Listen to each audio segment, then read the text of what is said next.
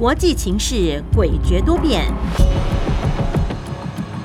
战略布局至关重要。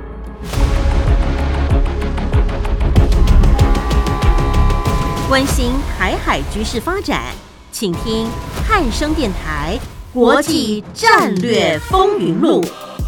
曾福生带您拓展国际视野，掌握先机。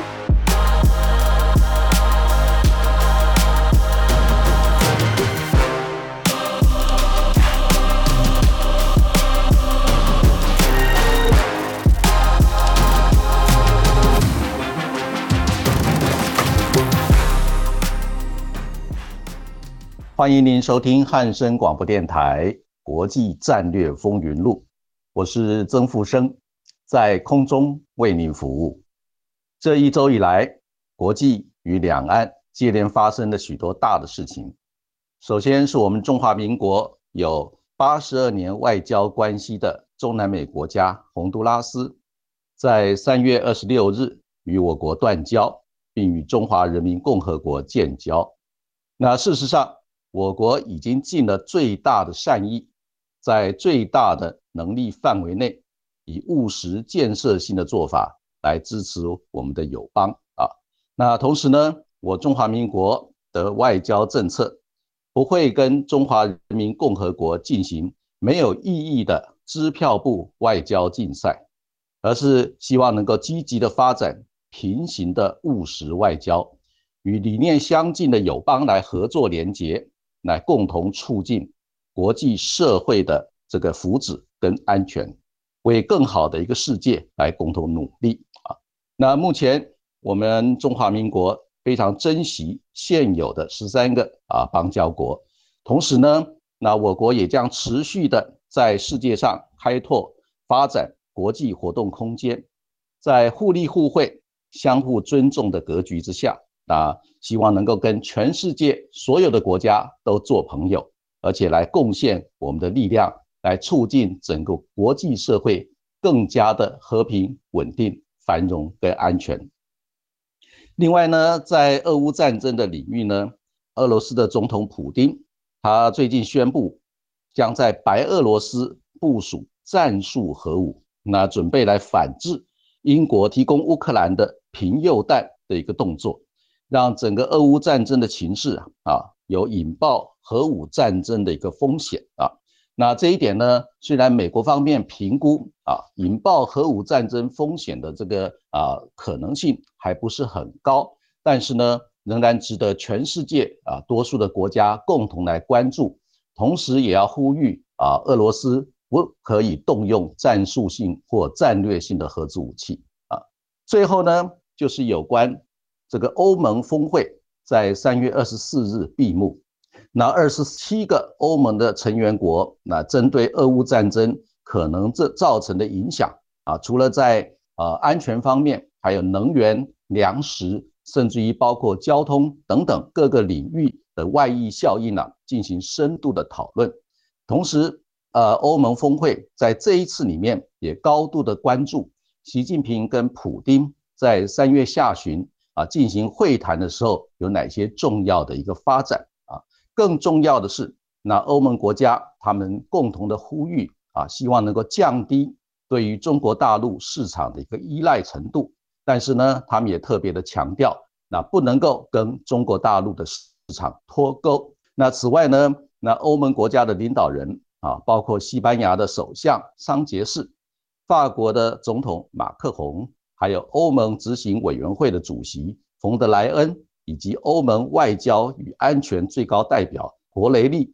另外还有包括意大利的总理梅诺尼，以及这个新加坡的总理李显龙，纷纷的都准备要前往中国大陆进行访问啊，进行更重要的战略沟通。所以后续的发展也值得我们持续的关注。那现在就让我们共同进入节目第一个单元。国际两岸大事记，国际两岸大事记，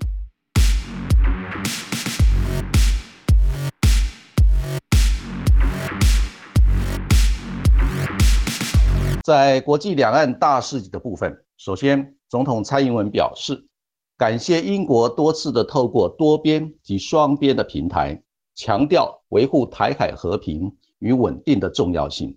那期待中华民国跟英国在供应链韧性、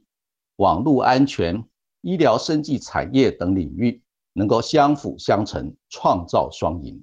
同时，蔡总统祝福英国顺利加入跨太平洋伙伴全面进步协定，也希望英国在入会后支持我们中华民国的申请入会案。美军参联会主席米利上将表示，中共是美国当前最大的战略竞争对手，美国无意发生大国战争，同时。美国必须确保军队在任何的层面都胜过中共，这是贺主的一个基础。米利强调，预防战争的做法是保持强大的军力，展现必要时动武的一个意愿，并确保对方清楚的了解。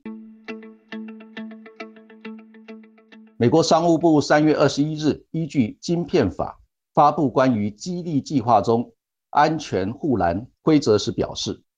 晶片厂商若领取投资补助金后，在十年内啊，在中国大陆半导体先进制程产能将不得增加百分之五以上，传统的制程产能不得增加百分之十以上。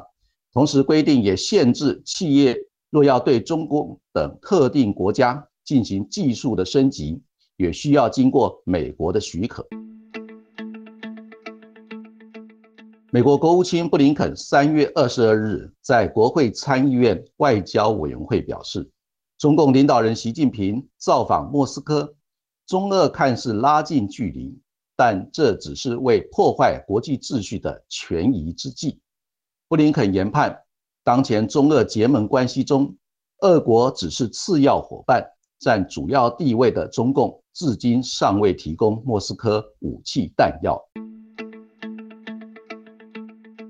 北约秘书长斯多滕伯格三月二十一日发表北约二零二二年度报告，指出，俄罗斯入侵乌克兰让北约成员国饱受震撼，却也让整个北约更有凝聚力，甚至成就冷战结束以来北约最团结的时刻。斯多滕伯格强调，当今世界充满危险挑战。是第二次世界大战结束以来最严峻的时刻。美国总统拜登与加拿大总理杜鲁道三月二十四日举行会谈，并发表联合声明，谴责俄罗斯对乌克兰的非法侵略，批评中共透过经济胁迫、非市场经济政策、侵犯人权等破坏性行为，对国际秩序构成严峻的挑战。并强调台海和平稳定对国际安全与繁荣至关重要。日本首相岸田文雄三月二十日与印度总理莫迪会谈，岸田邀请莫迪出席五月广岛 G7 峰会，莫迪已同意赴约。西班牙首相桑杰士将于三月底访问北京，今年七月。西班牙担任欧盟理事会轮值主席国，桑杰士表示，自己计划与习近平讨论乌克兰局势以及实现和平的可能途径，并参加在海南举行的博鳌亚洲论坛。美国空军部长肯达尔三月二十三日在新加坡表示，华府目前并未看到中共入侵台湾的立即风险。美军太平洋空军司令维巴赫三月二十一日指出，保卫台湾的关键在于是否具备集成中共舰队的能力。但他认为，中共并不想卷入这种冲突。可是，一旦战争发生，消耗将达第二次世界大战的水准。美国人工智慧研究实验室发表人工智慧聊天机器人。引发全球震撼。数位内容出版商对 AI 明确感受业务威胁，正集结开会讨论应得补偿。因为 AI 工具训练进化聊天机器人，所仰赖的内容全是真人生产，准备就此和使用这类工具的科技公司微软与谷歌正式的摊牌。美国华府智库战略与国际研究中心发现，中共对被视为冒犯中共利益的国家采取贸易限制或惩罚性措施，成效有限，甚至出现反效果，将那些被中共对付的国家推向美国杠中阵营。这些国家包括日本、挪威、菲律宾、蒙古、南韩、澳洲、加拿大和立陶宛等国。以上就是本周国际两岸大事记的内容。欢迎您继续收听节目第二个单元《洞见战略风云》。洞见战略风云。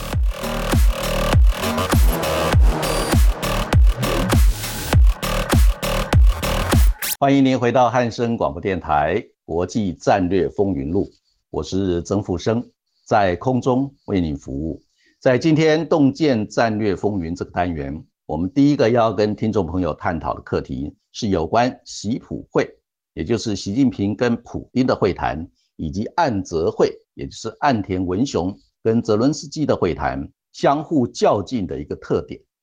那首先我们注意到，那大陆国家主席习近平在今年的三月大陆全国两会之后呢？正式的连任啊，大陆的国家主席，这是他第三个任期。那依据呢过去的惯例，那国家主席上任之后呢，将会进行国际的出访，而出访的国家多数都是选择俄罗斯。那这一次也没有例外。所以呢，习近平在大陆全国两会结束，正式上任这个大陆国家主席之后呢，就决定出访俄罗斯。他先派王毅在二月下旬呢。啊，到俄罗斯去安排他整个访问的行程。那随后就宣布他将会访问俄罗斯。那在三月的二十号跟到二十二号之间呢，他正式的啊到俄罗斯进行国事访问。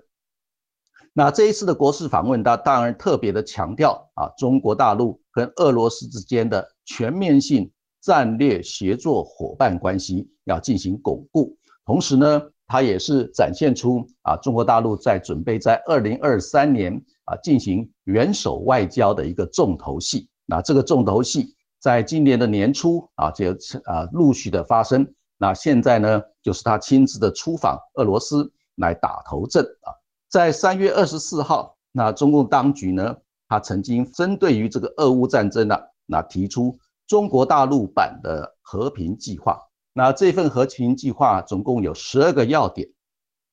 这个十二个要点的内容呢，啊，似乎是对俄罗斯比较有利啊，所以呢，俄罗斯方面呢，直接的表示欢迎中国大陆介入来协调俄乌战争，而且呢，对于中国大陆所提出来的这个十二点和平计划的内容表示欢迎。不过呢，乌克兰方面啊，尤其是泽伦斯基就公开的表示。那大陆方面提出的十二点和平计划的要项呢，并没有跟乌克兰方面讨论，所以呢，他们不做评论。那至于西方的国家，尤其是美国方面，那美国的国务卿布林肯就公开的表示，那这一项十二点的中国大陆版的和平计划倾向于对俄罗斯有利，所以呢，那布林肯方面，也就是美国方面。认为呢，大陆提出的这项和平计划基本上只是缓兵之计啊，所以从这个角度来看，那大陆方面现阶段对于整个俄乌战争呢，仍然是采取所谓亲俄中立的一个态度。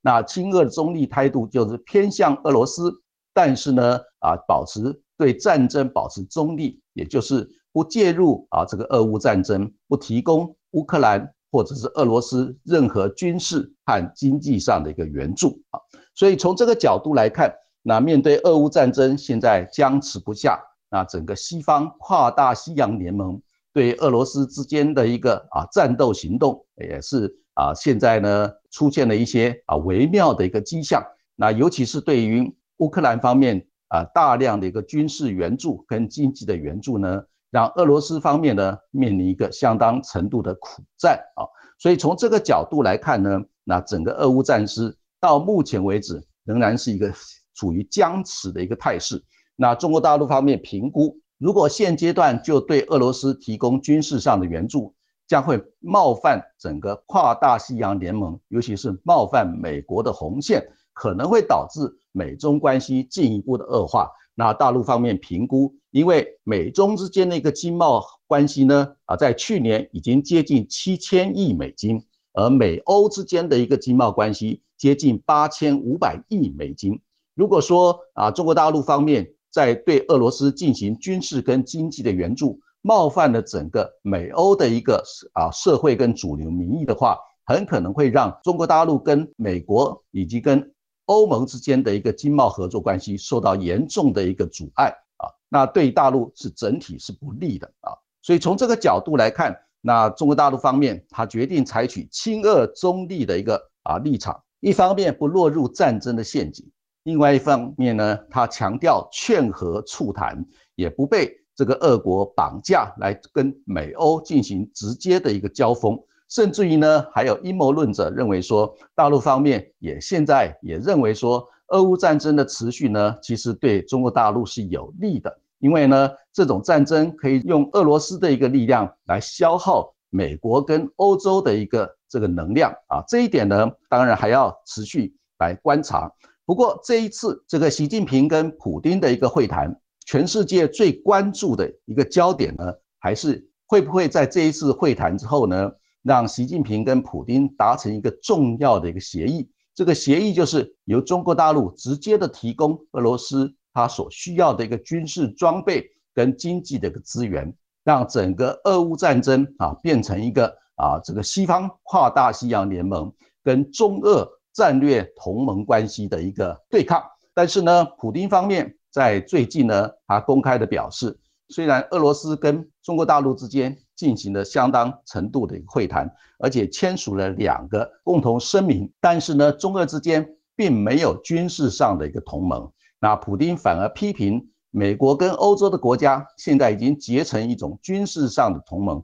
来对付俄罗斯啊。所以从这个角度来看，当然我们就发现呢，啊，现在这些大国之间的一个合纵连横是相当的一个微妙。那我们在剖析这一次普京跟习近平的会谈，第二个全世界高度关注的一个焦点，就是会不会让在这一次的会谈里面，普京跟习近平达成一个秘密的一个协定。这个秘密的协定就是，如果说啊，在美俄关系跟中美关系，就是美国跟俄罗斯的关系以及美国跟中共的关系同步的恶化下去的话，那是不是普京跟习近平达成一个秘密的协定？那俄罗斯在欧洲啊领域呢，对这个跨大西洋联盟进行全面性的开战，然后呢，在印太地区呢，那中国大陆就在印太地区啊发动这个军事上的一个动作，让美国呢同时必须要面对欧洲的战场。跟印太地区的战场这样子两面作战，会形成一个非常不利的一个格局，那让中俄同时呢在欧洲跟印太地区同时发动战争。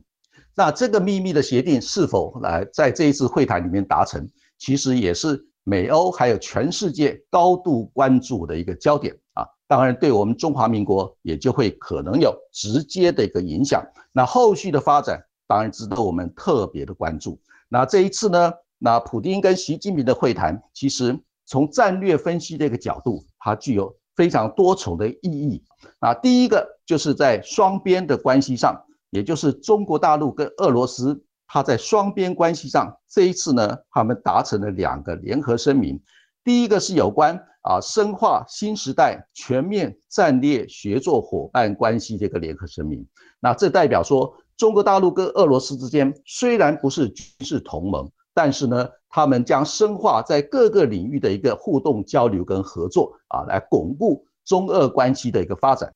那第二个双边关系的重要的联合声明，就是关于二零三零年前啊，中俄在经济合作的一个重点方向，还有发展的一个啊规模规划啊的一个联合声明。这里面就包括经贸、能源，甚至于教育。科技还有多面向的一个合作发展关系，所以从这个两个联合声明来看的话，那这一次普京跟习近平的一个会谈，在双边关系这个领域呢，确实达到了相当多具体的一个合作的一个项目跟步骤啊。后续的发展，让我们值得观察的就是中俄之间它的一个战略协作伙伴关系的一个深化的程度啊。那第二个领域呢，就是有关多边的一个面向，在这个多边的面向里面，这一次普京跟习近平的会谈呢，啊，是强化那中国大陆跟俄罗斯。因为他们两个都是联合国安全理事会的常任理事国啊，那透过这一次双边的合作啊，来强化那中俄在多边的平台，第一个在联合国安全理事会的一个合作的平台里面，针对于国际上联合国重大的议题上，他们要更强化他们合作的一个态度。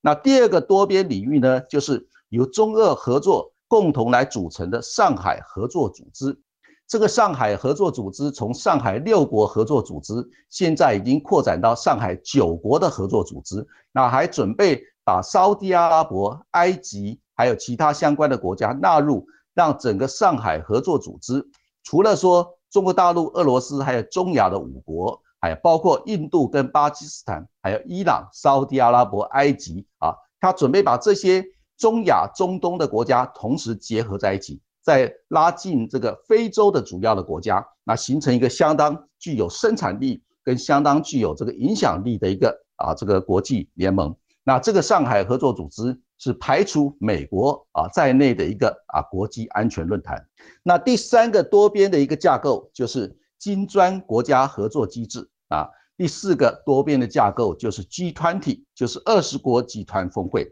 那这里面呢都有中国大陆跟俄罗斯都是会员国。所以他们准备在这些国际多边的平台里面，将来要进行更深度的一个合作，来影响整个国际社会的一个发展。那这个是第二个重要的面向。那第三个重要的面向就是有关于这个俄乌战争的部分。那在二月二十四号，大陆方面发布了关于政治解决乌克兰危机的中国立场，这有十二点的和平计划。那主要的关键就是劝和促谈。那劝和促谈里面，他没有提到的就是有关于这个啊，俄罗斯必须要先撤出现在占领乌克兰的土地啊，作为一个前提条件。那这是乌克兰方面坚决反对的一个立场。所以中国大陆现在提出来这个和平计划呢，到目前为止还没有发生具体的效果。至于呢，在同一天啊，三月二十一号，当普京跟习近平进行会谈的时候，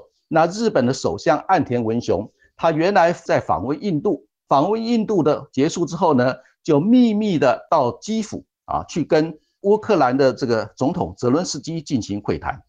在岸田文雄跟泽伦斯基进行会谈的过程里面，啊，日本呢就同意要对于乌克兰进行将近五千万美金的一个军事物资的援助，同时答应呢提供乌克兰四点七亿美元的一个无偿的军事援助。并且邀请这个泽伦斯基参加今年五月在广岛举行的 G7，也就七大工业国集团峰会，用视讯的方式来参与。这里面表示呢，那岸田文雄一定是接到了特殊的一个指示或者是一个鼓励呢，啊，希望他能够到乌克兰去进行访问，来冲淡同一天举行的这个普京跟习近平的一个会谈啊。另外。在这一次的这个岸田文雄他的一个表现里面，也凸显出他们日本方面现在高度的关注啊，今日的乌克兰会不会变成明日的一个东亚？因为现在日本也是面临了相当程度的一个威胁，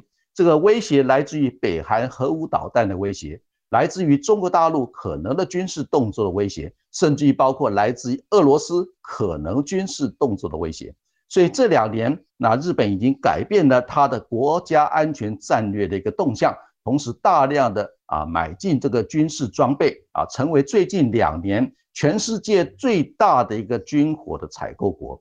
所以从这个角度来看呢，现阶段啊，我们看到从这个啊这个习近平跟普京的会谈，以及这个岸田文雄跟泽伦斯基的一个会谈，在同一天发生。我们就感受得到啊，这个习普会跟这个岸泽会暗中的一个较劲，也反映出一个大国之间合纵连横的一个啊这个发展方向。那这种合纵连横的发展方向，会不会影响到我们中华民国啊持续生存发展的一个空间跟机会，也值得我们持续密切的观察跟探讨。那我们休息一下，再继续进行下一个单元的课题讨论。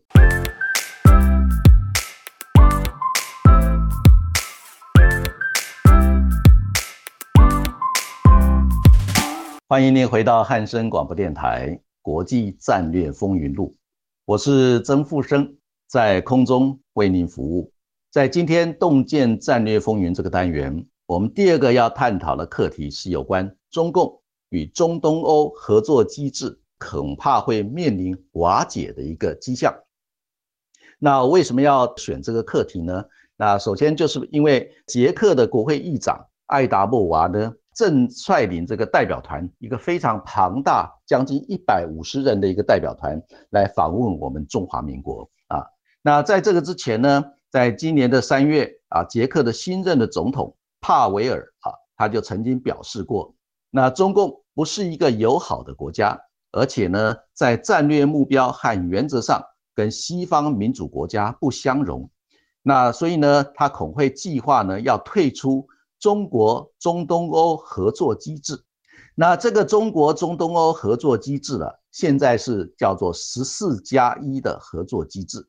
那这个十四加一的合作机制，其实有它历史的一个渊源啊啊，因为在二零一二年的时候，那中国大陆方面它就成立了一个叫中国中东欧合作机制，它的秘书处呢就设在中国啊北京的中共的外交部里面。那这个合作机制呢？它主要邀请了十六个中东欧的国家，再加上中国大陆，形成一个准备推动这个“一带一路”到欧洲进行一个发展的一个重要的一个平台。那中国大陆方面把这个十六那时候叫十六加一啊，中国中东欧的合作机制呢，视为一个通往欧洲的一个门户，也就是他们发现呢，在整个欧洲地区。其实发展呢是相当的不平衡的，在西欧跟北欧是相当的富裕，另外中东欧跟南欧是相对比较辛苦啊。同时呢，在当时二零一二年的时候，爆发了一件很重要的事情，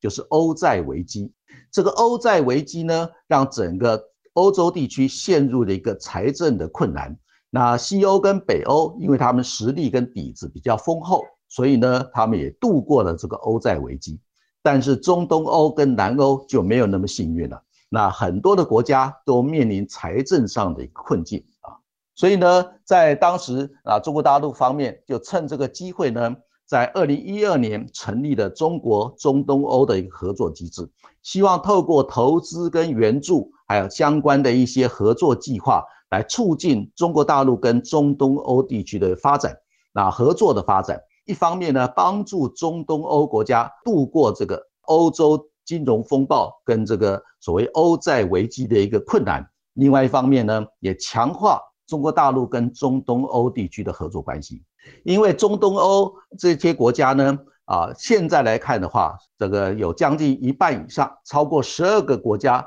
啊是欧盟的一个会员国，也超过九个国家是这个北约的会员国。那欧盟。整个会员体制才二十七个会员国，所以十二个也是有相当的比例。那这个北约有三十个国家，这个会员国，那有九个中在中东欧地区的话，也有相当的影响力。所以从这个角度来看，如果趁这个中东欧国家在财政上发生困境的时候呢，那中国大陆强化投资合作的关系。可以建立起相当巩固的一个中国大陆跟中东欧地区的合作，那进而能够影响到整个欧盟，甚至于影响到北约的决策的方向，对中国大陆有利。当初的一个安排就是在这个结构下发展，所以呢，在中共跟中东欧国家合作机制一开始在二零一二年成立的时候是十六加一，一到二零一九年的时候，希腊也希望能够加入这个中东欧合作机制。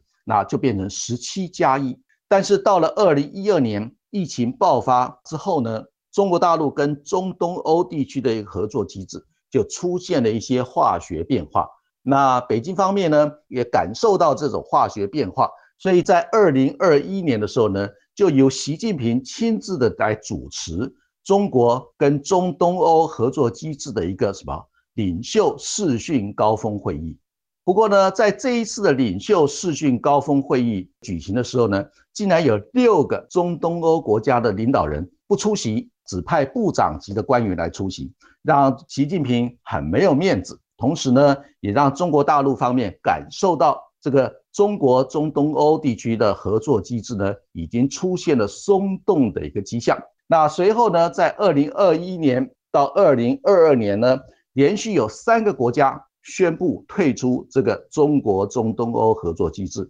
其中就包括立陶宛、拉脱维亚跟爱沙尼亚，这就是波罗的海三国啊。同时呢，波罗的海三小国呢，他们同步的发展跟我们中华民国的一个外交互动的关系，进行所谓实质上甚至于设置代表处的一些重要的外交突破。那在这个发展之下呢，那中国大陆。在中东欧合作机制这个架构里面，从过去的十六加一变成十七加一，但是呢，在二零二二年的时候呢，啊，变成了十四加一的一个合作机制。但是这个十四加一的合作机制似乎也运作的越来越怎么样？越来越不顺畅。那在二零二二年，尤其是在俄乌战争爆发以后，多数的中东欧国家呢，它是倾向于支持乌克兰。反对俄罗斯的侵略，同时他们也担心俄罗斯会扩大他们的战场来侵略这些周边的波罗的海周边的国家跟黑海周边的国家，让中东欧地区呢这个面临可能来自于俄罗斯的一个侵略。因为这个恐惧俄罗斯的侵略，所以让多数的中东欧国家第一个支持乌克兰，第二个靠拢美国，来靠拢北约，需要能够得到保护呢。来对抗俄罗斯可能的一个侵略。更重要的是，在过去的三年，美国跟中国大陆的一个战略竞争啊，越来越激烈。不只是在贸易战、在科技战、在金融战，甚至于在整个地缘政治上呢，也出现竞争角力的一个迹象。那美国发现呢，中国大陆在中东欧地区的一个投资跟发展，已经发生了一些重要的一个变化。那让整个欧洲，尤其是欧盟，可能会造成西欧跟北欧啊形成一个集团，那中东欧跟南欧形成一个集团，那西欧北欧呢支持美国，那中东欧跟南欧呢支持中国大陆，这种分裂的一个状态。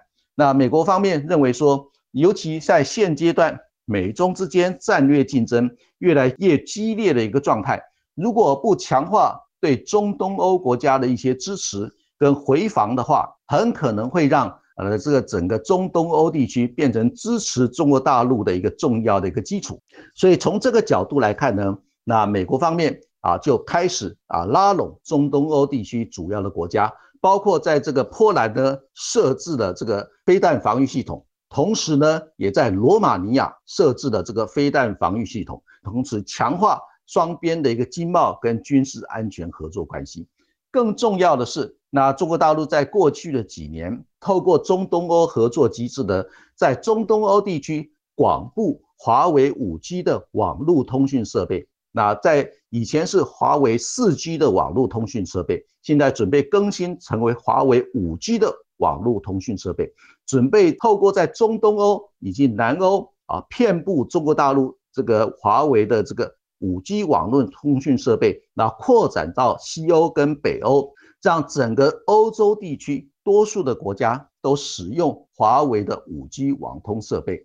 但是美国方面认为说，如果让欧洲国家多数都使用华为的五 G 网通设备，将会严重的影响到北约的一个军事安全跟军事机密的一个情况。所以呢，啊，美国方面就第一个先要求所有的西欧国家跟北欧的国家不能够使用华为的五 G 网通设备。他们的威胁的条件就是，如果这些国家使用华为的五 G 网通设备的话，将会终止或者是减少跟北约国家的一个什么啊，这个军事安全跟军事情报的一个合作分享。那所以现阶段多数的北欧跟西欧的国家呢，都已经停止使用华为的五 G 网通设备啊。那在中东欧地区也开始采取这些措施，让多数的中东欧地区同时也是。北约国家的这些国家呢，啊，停止使用华为的五 G 网通设备。那这个是一个地缘战略竞争很重要的一个发展动向。那中国大陆方面虽然有中东欧合作机制的一个架构，现在是十四加一，但是因为俄乌战争爆发之后，那中国大陆采取的一个是亲俄中立的一个立场。那大陆不愿意来谴责这个俄罗斯侵略乌克兰的行为，让中东欧多数的国家感觉到对这些国家有安全上的威胁，同时对于大陆的一个态度呢表示不满。所以在这个状况之下，也让中东欧啊这个十四加一的合作机制呢啊面临了一个什么松动的一个这个重要的一个状况。那其实我们在探究这整个过程里面，还有一个很重要的观点，就是因为在过去三年疫情的爆发，那中国大陆采取这个风控的一个措施，严重的伤害大陆自己本身经济发展的一个能量。那因为大陆自己本身经济发展的能量受到限制，所以对外投资的金额也大幅度的缩水减少。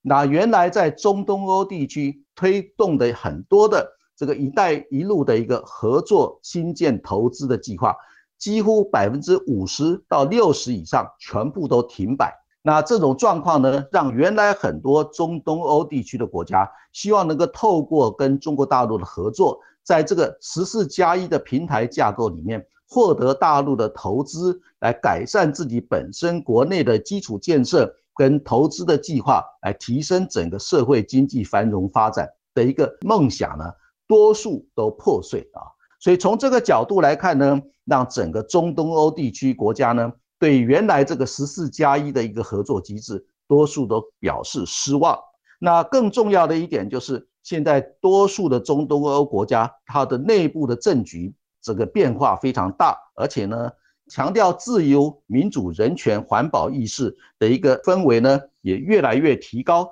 更重要的是，多数的媒体对于中国大陆。那亲俄的一个态度立场呢，都采取批判的一个角度啊，所以从整个过程来看，那现在呢，原来中国大陆推动的这个中国中东欧合作机制呢，从过去的十六加一变成十七加一，那现在是十四加一的一个状况。那这个十四加一呢，在俄乌战争持续的僵持，还有美中战略竞争越来越激烈，再加上中国大陆自己本身。对于整个国际投资的能量开始萎缩的一个状态之下，它越来越松动的迹象呢，会不会导致未来啊整个中国大陆中东欧合作机制全面性的一个瓦解？这也将是一个可以持续继续观察的一个重点。那以上呢就是本周汉声广播电台国际战略风云录的主要内容。